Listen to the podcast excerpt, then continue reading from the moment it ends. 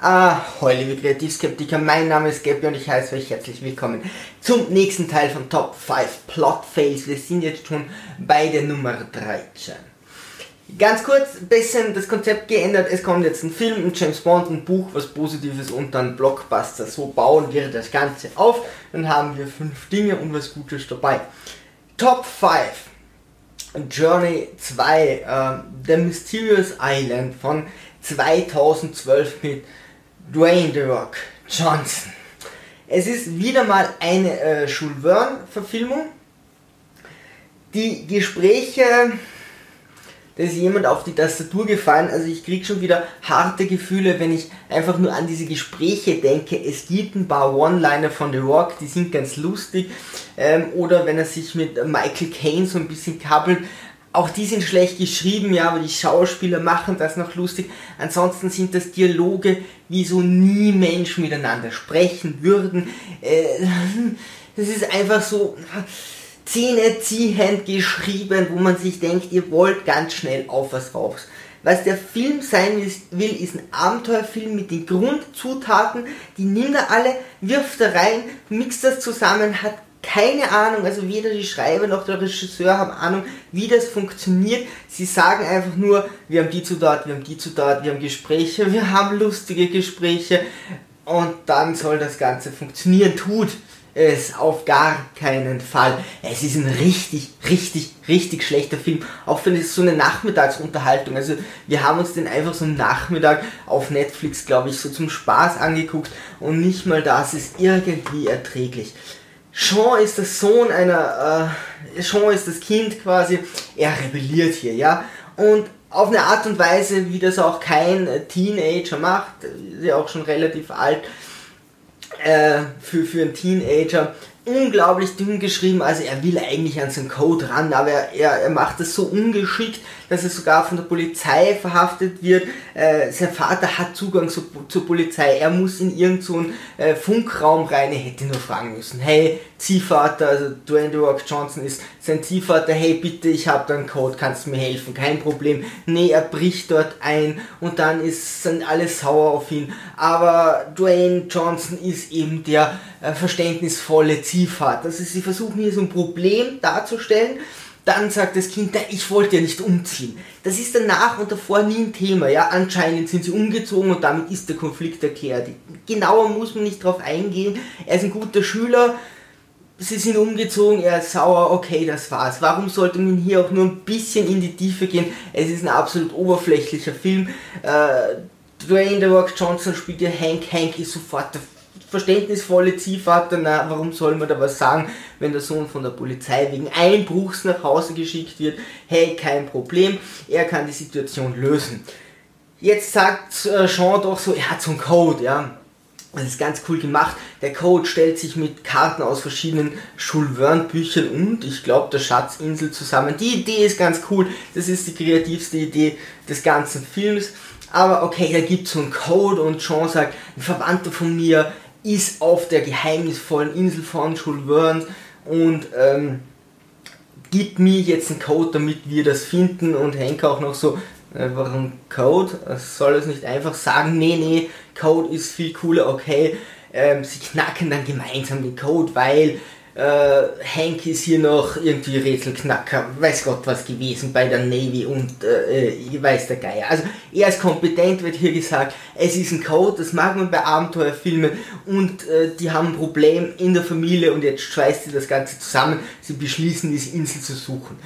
Der Sohn ist ein Einzelschüler, egal dass der hier jetzt nicht auf die Schule geht, egal dass ihn dieses Abenteuer hundertprozentig in Lebensgefahr bringt, die Mutter bleibt alleine zurück, auch vollkommen egal. Es ist alles irgendwie egal, dass die zwei sich streiten, Ziehvater und Sohn, die ganze Zeit anscheinend, so zeigt uns das der Anfang des Films und dann jetzt sofort Best Buddies sind.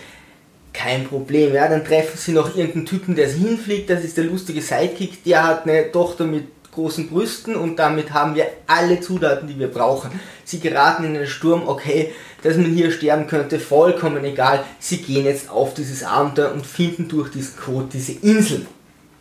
Sie finden auch den ähm, Alexander, das ist der Verwandte von Sean.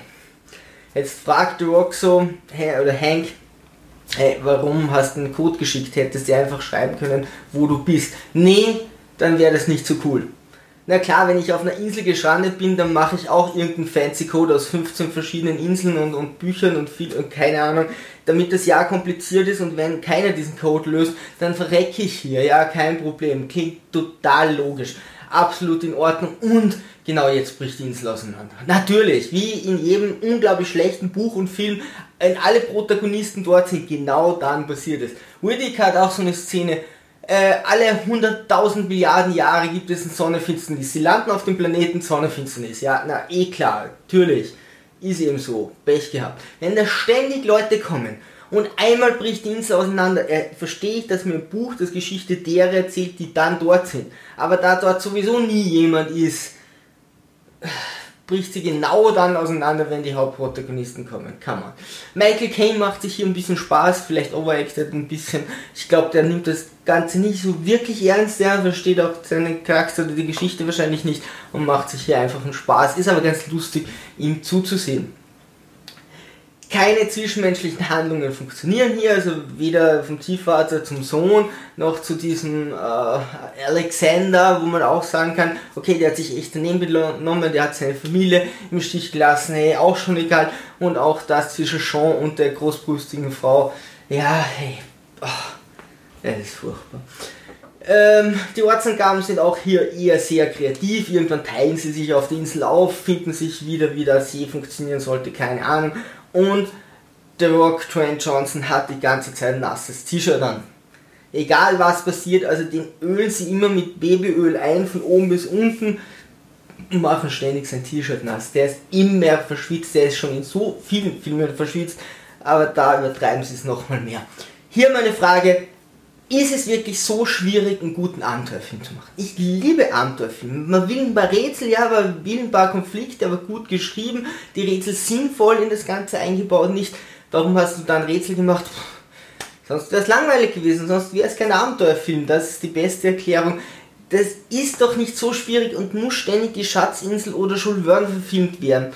Geht das nicht, dass dass man von den 100.000 Abenteuerbüchern, die es gibt, irgendein anderes Mal verfilmt, wo man nicht schon die Handlung kennt und dann ist das Kreativste, dass hier drei Karten im Spiel sind oder ein Hurricane oder was auch immer. Es ist alles so verdammt dünn. Ich hätte so gerne gute Abenteuerfilme. Die müssen nicht mal überragend sein. Sie müssen einfach nur gut unterhalten, dass man in diese Welt abtaucht. Aber nee. Ah! Okay, der Walk singt einmal, das ist relativ cool. Auf Englisch, auf Deutsch. Oh. Gott, aber auf Englisch ist es ganz lustig. Top 4. James Bond Leben und Sterben lassen. Das ist ein Film über Voodoo. James Bond ist irgendwo in Voodoo-Kreisen gefangen. Es ist so der unbesorgte Bond oder der immer bockige Bond oder die Bösen probieren es kein zweites Mal. Also in diesem Film wird irgendwie klar, bei anderen Filmen versuchen sie noch 100 Mal Bond zu töten, so ein Versuch und dann reicht's. Ja. Mehr machen die in diesem Film nicht.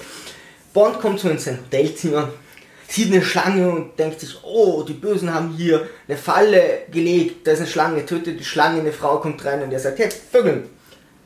Klar, die Falle hat jetzt entdeckt, dass die eine zweite gestellt haben oder wiederkommen, wo sie wissen, wo er wohnt, ist un absolut unmöglich und vögelt hier in aller Seelenruhe. Also, wenn Bond so richtig mal Ruhe haben will, dann vögelt er, dann kann ihm nichts passieren. Ja? Bond schleicht sich, auf, schleicht sich auf das Territorium von Karanga, vom Bösen. Und dort wird seine Gehilfin getötet. Ja? Sie wissen, wo er ist. Was macht Bond? Er schläft mit der Gehilfin von Karanga, weil die ist gerade da und solange Vögel kann ihm offensichtlich nichts passieren. Im feindlichen Bi Gebiet so, oh, du ist ein Busch. Hey, geht schon, los geht's. Ne? Bond vollkommen erholt, ein Hubschrauber kommt. Hubschrauber kommt, sieht so, ah, jetzt haben wir Bond gerade angegriffen. Er hat zuerst seine Kollegin getötet, jetzt können wir nicht schon wieder. Das wäre too much und fliegen wieder weg. Auch nachher ist er dann irgendwie auf See oder so, der Helikopter kommt nicht mehr. Bond ist vollkommen unbekümmert, weil er einfach weiß, wenn er einem Mordversuch entgangen ist, dann hat er jetzt so 20, 30 Filmminuten, wenn nicht mehr, da machen die nichts mehr. Dann kommt wieder ein Mordversuch, dann passt er kurz auf, weiß schon, okay, jetzt ist seine Zeit. Hm? ein Versuch und dann kann er wieder rumvögeln und dann ist es gut. So ist dieser Teil geschrieben. Andere Teile sind genau andersrum, aber außer mit dem Vögeln, das macht er schon. Top 3, der rote Korsar. Was ist der rote Korsar? Ich weiß es nicht. Also es ist eine Comic-Reihe, wo ich mir jetzt das erste angesehen habe. Ähm, und eine sehr lange Comic-Reihe. Es gibt so ein Buch, das, das einen Untertitel oder so hat, oder auch so heißt. Und dann gibt es auf YouTube so ein Hörspiel, das wirkt wie eine Zusammenfassung. Aber ich habe nicht so genau rausgefunden, zu was es gehört. Diese Zusammenfassung ist allerdings wieder mal spitze. Das ist echt großartig. Das heißt, die muss man eigentlich erzählen. Und zwar ist dir Harry. Harry weiß nicht, diesen Piraten, ja, Rote Korsar ist so in der Piratenzeit. Harry weiß nichts von seiner Vergangenheit, hat zwei sehr treue Freunde, den Schwarzen darunter. Er ist in irgendeinem Hafen vollkommen Pustekuchen. Wo? Da ist draußen ein Schiff, das liegt weit draußen. Er fragt sich, oh, was ist denn das für ein Schiff? Fahren wir dorthin aber ihr könnt schon da bleiben. Ich will dorthin fahren. Seine Getreuen, nee, wir würden dich niemals alleine lassen. Wir fahren natürlich mit dir da nach draußen und wir würden dich nie im Stich lassen. Fahren raus, der Typ draußen, Spoiler Alert, ist der Grote Kossar, sagt ihm noch nicht. Aber der Captain sagt, hö, du siehst total kompetent aus. Willst du nicht mein erster Offizier werden?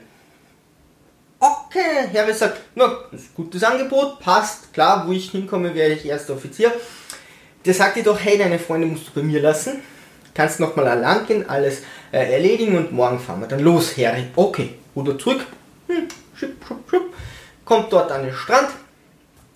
Kommt ein Typ und sagt, hey, Harry, cool, dass ich dich treffe. Wir haben hier ein Schiff zufällig liegen. Willst du nicht Kapitän werden? Jetzt denkt sich Harry, boah, Kapitän ist besser als erster Offizier, sagt, ja, passt. Und seine besten Freunde lässt er sofort zurück. Okay, kein Problem. Nicht, dass er da verhandelt mit dem Schiff hinfahren wird, vollkommen egal. Okay, Harry ist jetzt Kapitän der Delfin. Da ist noch irgendeine so Frau, ich dachte immer, die wäre so in seinem Alter und mit der bandelt er dann an. Die dürfte anscheinend ein bisschen älter sein. Okay, irgendeine Frau fährt damit, warum? Ja, tut man eben so. Und Harry muss unglaublich kompetent sein. Also innerhalb von einem Tag kriegt er das Angebot, irgendwo erster Offizier zu werden von Leuten, die er nicht kennt und beim Schiff Captain zu werden von Leuten, die er auch nicht kennt. Aber hey, wer würde da irgendwie stutzig werden? Also Harry fährt los mit der Delfin, plötzlich hinter ihm der rote Korsar mit seinen Freunden.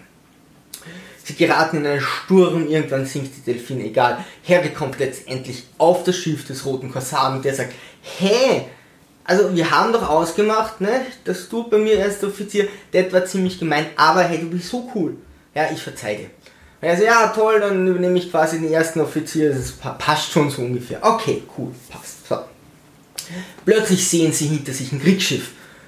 Und der rote Korsar fragt sich, hä, wie konnte das sein? Harry hat ihnen ein Zeichen gegeben. Harry hat dem Kriegsschiff ein Zeichen gegeben, hey, das ist der rote Korsar, mach den kaputt. Der rote Korsar redet mit dem Captain dort, der ist relativ inkompetent, egal. Sagt dann, hey Harry, hey, du hast gesagt, du bist mein Freund. Okay, ich verzeih dir. Okay, gut, also du hast mich verraten, ich verzeih dir, du darfst auf das andere Schiff, ja, mit der Frau, da darfst du auf das andere Schiff. Harry sagt, ja, aber dann, ja, okay, gut, egal, gehe ich halt auf das andere Schiff. Geht auf das andere Schiff und sagt dann zu dem Captain, hey, du hast dich verdammt, das ist wirklich der rote Korsar. Und der Captain kämpft gegen den. Ja, leider verliert dieses Kriegsschiff und Harry ist wieder beim roten Korsar, ja. Und der rote Korsar sagt, na Harry, jetzt hast mich schon wieder verraten, was geht denn mit dir? Jetzt schon langsam habe ich echt keine Lust mehr. Dann sagt die Frau plötzlich, ich bin Harrys Mutter. Und dann sagt der rote Korsar, achso, na wenn das so ist, dann, dann verzeih ich dir nochmal. Irgendwann zum Schluss kommen die dahinter, dass es die Mutter ist. Dann verzeiht ihm der rote Korsar wieder und Harry lebt sein Leben und irgendwann baut er sich eine Hütte. Plötzlich klopft es an der Tür. Wer kommt herein? Der rote Korsar und sagt: Hey, Harry, ich hab dich unglaublich lieb, warum auch immer, ja, der diesen Harry so gern mag. Und meint dann so, darf ich hier in deiner Hütte sterben? Und dann stirbt der rote Korsar in Harrys Hütte. Sie versteht das nicht. Das ist doch eine Phase an sich, oder? Also wenn du mir Gründe dafür gibst, aber egal, egal. Hey, who cares? Top 2. Lost in Translation mit von, von Sophia Coppola mit äh, Scarlett Johansson und Bill Murray. Ich hasse Liebesfilme, also da kannst du mich echt weit treiben. Ich mag so herkömmliche Liebesfilme wirklich so gar nicht. Aber den Film finde ich echt gut. Und ich habe jetzt nochmal nachgesehen, der hat auch gute Kritiken bekommen. Also der hat auf IMDb, glaube ich, gerade 7,7, das ist schon okay. Und dafür was er ist, ich finde den großartig. Ähm, jeder dieser beiden, also Bill Murray und äh, Scarlett Johansson, haben so ihre eigenen Beziehungen. Und auch alterstechnisch passen sie nicht ganz so zusammen und sie sind in Japan und haben da so nicht wirklich was zu tun, ja, sie ist nicht tagesfüllend und verbringen dann Zeit miteinander und dieser Film taucht eben in dieses Flair von Japan ab und die zwei haben nie wirklich eine Beziehung zueinander. Sie verbringen einfach nur Zeit und es wird immer romantischer und romantischer, aber auch klar, dass sie, dass das nie was werden kann. Und das finde ich so schön, dass sie eben dann nicht zusammenkommen, sondern dass es einfach so ist, dass es in dieser Metaebene findet diese, diese Romanze statt. Es ist ja keine Beziehung, aber die Romanze findet während der ganzen Zeit in so einem Metaplot statt. Ganz zum Schluss, glaube ich, kommt Bill Murray und umarmt Scarlett Johansson nochmal, also fährt ihr sogar nach. Und dann ist das Ding auch erledigt und hat so einen, so einen leicht melancholischen Ausklang. Ich mochte den echt gern. Ich habe den echt schon oft gesehen, aber schon lange nicht mehr. Muss ich mir wieder mal anschauen. Fand ich großartig. Top 1 Cloud Atlas von den Wachowski-Schwestern. Buch äh, bzw. Drehbuch ist von Tom Teicher oder wie man das ausspricht, der jetzt Matrix 4 gerade schreibt. Bin ich schon ziemlich gespannt. Der Film hat eine coole Idee und zwar werden hier sechs Kurzgeschichten erzählt. Alternierend, also das tauscht immer komplett weird und wahnsinnig zwischen diesen sechs Handlungen in sechs Zeitepochen hin und her. Das eigentliche Kunstwerk daran ist, dass in einer Handlung etwas passiert und sie das dann überfaden lassen in irgendeine andere Kurzgeschichte, wo was ähnliches oder Quote oder äh, Äquivalentes passiert, ja, so, und, und da geht es dann weiter, ja. Was hier auch cool wäre, wenn dieser Film eben so eine Grundgeschichte erzählen würde mit diesen Übergängen, was er hier nicht tut, aber die Übergänge an sich sind einfach ziemlich cool. Es ist allerdings nicht möglich, den Überblick zu behalten. Also ich frage mich, welche Kritiker sich es wagt, hier nach einmal ansehen, hier eine Kritik zu schreiben, ähm, ohne dass er jetzt Wikipedia zur Verfügung hat, hast du nicht, wenn du das erste Mal im Kino sitzt. Ähm, weil, also ich glaube nicht, dass man da den Überblick behalten kann. Selbst ich habe jetzt zweimal gesehen, ja, also Kritik wirklich kann ich ja auch nicht bringen, konnte aber in Wikipedia zumindest die Handlungsstränge nachlesen. Ansonsten hätte das irrsinnig viel äh, Arbeit äh, erfordert, dass man hier wirklich rausfindet, äh, was sind die einzelnen Punkte und vor allem gibt es Überschneidungen. Also man muss sagen, sechs Kurzfilme sind einfach zu viel. Ja, also der ganze Film hat dann schon eine ziemliche Länge und die einzelnen Kurzgeschichten sind okay die sind die, die Qualität der einzelnen schwankt schon von bisschen weniger okay bis bisschen sehr okay. Es ist keine davon fantastisch, es ist keine davon schlecht. Ähm, allerdings ist es nicht möglich, hier wirklich so den Überblick zu ähm, behalten. Wenn man es mehrmals gesehen hat und schon weiß, jetzt bin ich in der und der Epoche, dann geht das schon einfacher. Aber für das ganze Konzept ist es dann wieder cool. Problem für mich nur, das ganze Ding hat keinen Metaplot. Also der Grund-Metaplot ist schon, wir sind gegen Sklaverei und Unterdrückung, also sie sind sehr für die Gleichberechtigung. Das ist schon ganz geil, dass man in wirklich sehr verschiedenen Zeitpochen für die Gleichberechtigung äh, arbeitet und das in sehr unterschiedlichen Art und Weise natürlich tun muss. Ja, am Anfang, ganz am Anfang hast du natürlich die Sklaverei und das geht dann hin bis sogar in die Zukunft auf einem anderen Planeten. Also das ist ganz cool gemacht. Ähm, aber wie die einzelnen Handlungen ineinander übergehen. Es ist zum Beispiel einmal so, jemand schreibt Briefe und eine Handlung später liest dann Halle Berry diese Briefe. Das löst aber nichts aus. Also es ist nicht so, dass die erste Handlung Auslöser für die zweite und für die dritte wäre. Es gibt dann schon so die Erlöserin, die kommt dann sehr wichtig vor, aber die meisten Sachen sind sehr marginal. Und was wieder sehr cool ist, es sind immer die gleichen Schauspieler. Es sind so Reinkarnationen zum Beispiel. Uh, Hugo Weaving, uh, der ist zum Beispiel immer der Böse. Also da könnte man sagen, so dass egal wie der reinkarniert oder dann wieder in der nächsten Zeit ist, der spielt hier, hier spielt eben hier immer einen Bösen. Sie sind teilweise echt schlecht geschminkt und gemacht. Ähm, also gerade wenn man dann aus, aus Europäern oder, oder Amerikanern Japaner machen will, dann ist es äh, teilweise vom Kostüm her fragwürdig. Teilweise ist es echt sehr gut gemacht, dass man nicht erkennt, wer ist das. Ja, Halle Berry ist, glaube ich, einmal sogar äh, wirklich weiß gemacht. Oder das sieht ganz seltsam aus, aber erkennen tut man sie dann echt schwer. Also teilweise echt sehr gute Masken. Äh, ich finde auch echt cool, dass Hugh Grant dort mitspielt. Den hatte ich bei sowas nicht am Radar. Äh, und ist natürlich eine Starbesetzung. Ich finde also ich finde die Idee echt cool. Ich glaube, drei, drei bessere Geschichten wären hier mehr gewesen. Die Übergänge sind super. Ah, der Metaplot fehlt eben, dass du irgendein Rätsel hast und wenn du das dann rausfindest, hast du den ganzen Film äh, verstanden, weil der Film hat eine Aussage. Die eine Aussage mag jetzt sein Gleichberechtigung, aber das war es dann auch schon. Einfach nur, dass das mehrmals probiert wird, aber das ist relativ offensichtlich, das ist nicht das Rätsel.